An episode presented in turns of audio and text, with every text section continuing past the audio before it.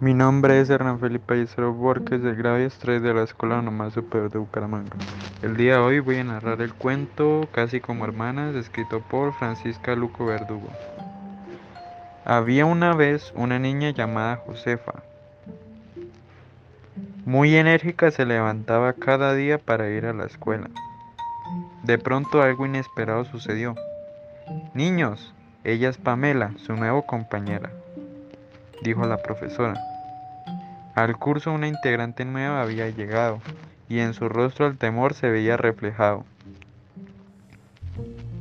Josefa pensó y pensó, ¿será que un monstruo la asustó? ¿O que su desayuno no le gustó? Tal vez algo importante perdió. Josefa no sabía qué hacer y luego de un tiempo se decidió a preguntar, Hola Pamela, ¿cómo estás? pero ella no quería contestar. Josefa se sentó a su lado y para alegrarla comenzó a contarle las travesuras de su gato. De pronto, Pamela rió. En mi país yo tenía cuatro. Entonces Josefa tuvo una magnífica idea. ¿Quieres venir más tarde a mi casa? le preguntó a Pamela.